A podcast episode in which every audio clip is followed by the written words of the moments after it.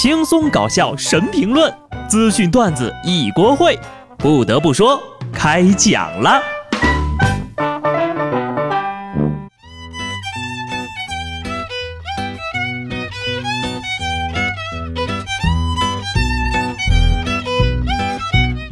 Hello，听众朋友们，大家好，这里是有趣的。不得不说，我是机智的小布。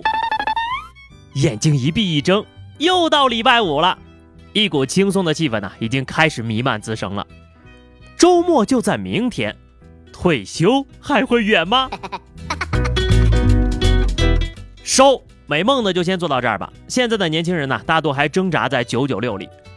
本来吧，我以为九九六只是互联网的恶习，没想到呀，有些个百年老店也继承了这股子歪风邪气。最近呢，多名同仁堂健康员工爆料称，人家的单位不仅是九九六。而且还得军训，军训之后才能转正。你说军训也就罢了，但是那个训法啊，往人脸上泼水，给人女同志整的是泪眼婆娑的，这就太过分了吧？加班呢，还主要是集中在新业务板块。据内部员工描述呀，同仁堂健康这块已经不满足于九九六，发展成为了零零七了，零点到零点，一周七天无休息，关键是还没有加班费。如果不同意啊，就强制开人。医者仁心呐，你说对自己个儿的员工都这样，咱怎么放心把自个儿的身心安全交给你呢？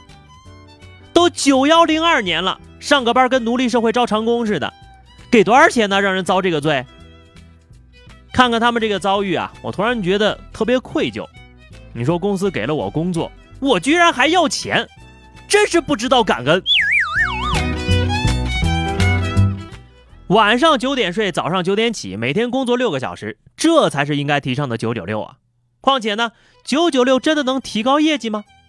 新西兰的一家公司呀，最近呢开始实行每周四天工作制，薪资不减。实行之后才发现，员工不仅压力减少了，工作效率也提高了，对公司的满意度和敬业程度那是蹭蹭往上涨啊！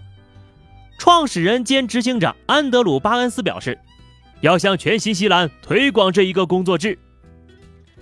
那个安老板，考虑一下来中国做个宣传吧。我倒不是羡慕他们，真不羡慕。就他们这种人啊，一看就没什么福报。不得不说呀，九九六这个事儿吧，真的要因人而异。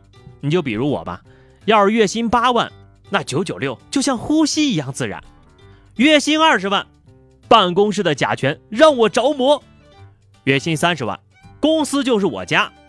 月薪一百万，我与公司共存亡；月薪两百万，哈哈，要亡公司先亡我；月薪两千，老板，我是你爹。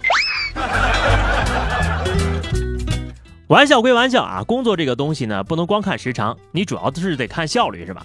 你就拿前两天这个许志安出轨的事儿来说吧，最新消息啊，郑秀文已经发文标明要原谅他了。就在当天下午一点半，港媒放全锤，直接锤死出轨，无预告，无分步骤发布，无引诱粉丝澄清，再求锤得锤。晚上七点呢，许志安就开发布会道歉退圈了。晚上八点半，TVB 传出消息，雪藏黄心颖，走完全套流程才七个小时。你要这些事儿啊，就搁咱们这儿演，那得演半个多月。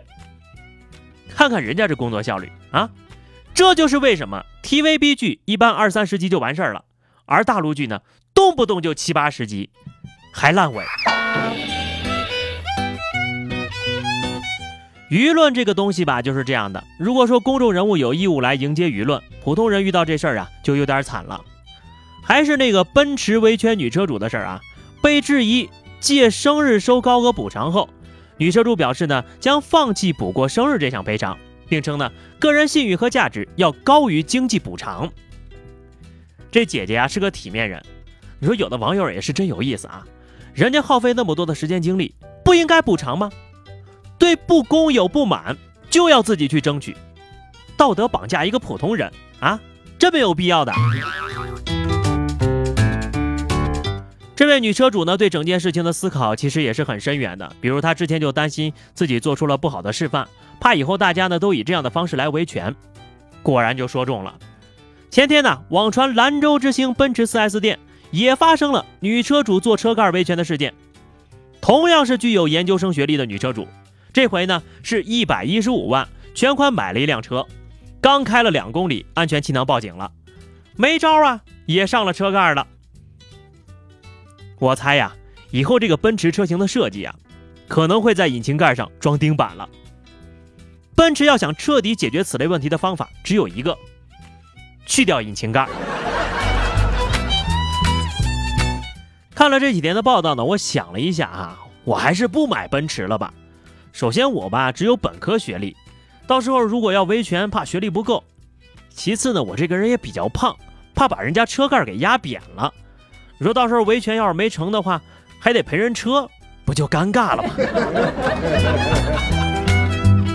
奔驰的我就不考虑了，加长宾利我也不买。哎，这可不是因为没钱哈。说杭州的李先生做生意很成功，名下有好几套房产呢，出入都开豪车。前几天呢，他起床后就发现家里的财物不翼而飞了，价值近百万。警方侦查后发现呢，小偷是先走进李先生家开着门的车库，再进入别墅盗窃的。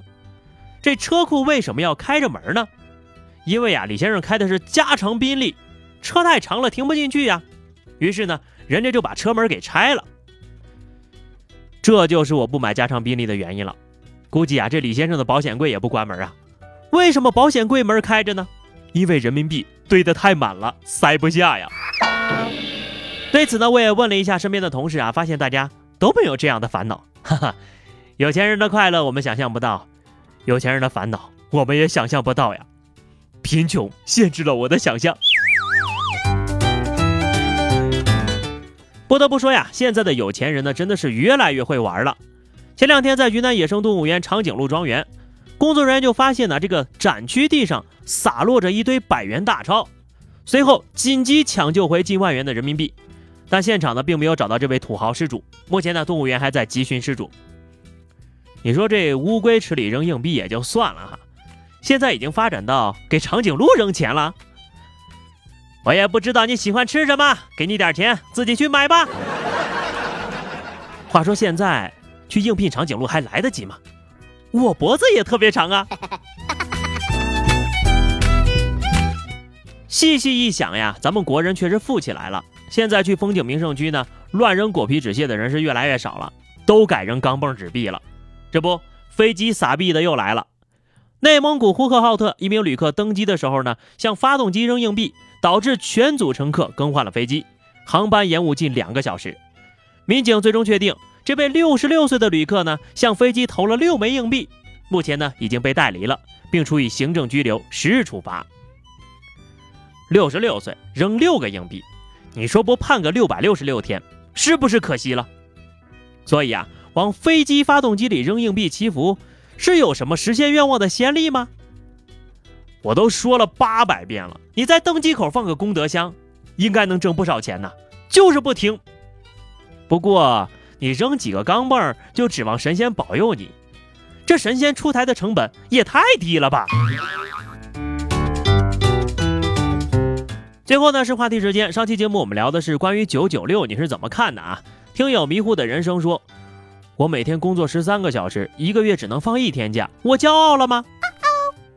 你是高中生补课吧？听友陈毅说违法，公司表示所有员工都是自愿加班的，我们从来不强迫员工加班。说的对呀，但是干不完活就扣钱。好的，本期话题啊，又到周末了啊，我决定啊，以后每周五的话题时间咱们就改为随意吐槽时间，想说什么就说什么。什么关于节目内容啊、新闻事件呢、身边的大小事啊，畅所欲言哈。倒不是因为我懒啊，主要是不想让大家思考太多，好好休息一下。好的，以上就是本期节目的全部内容了。下期不得不说，我们不见不散吧，拜拜。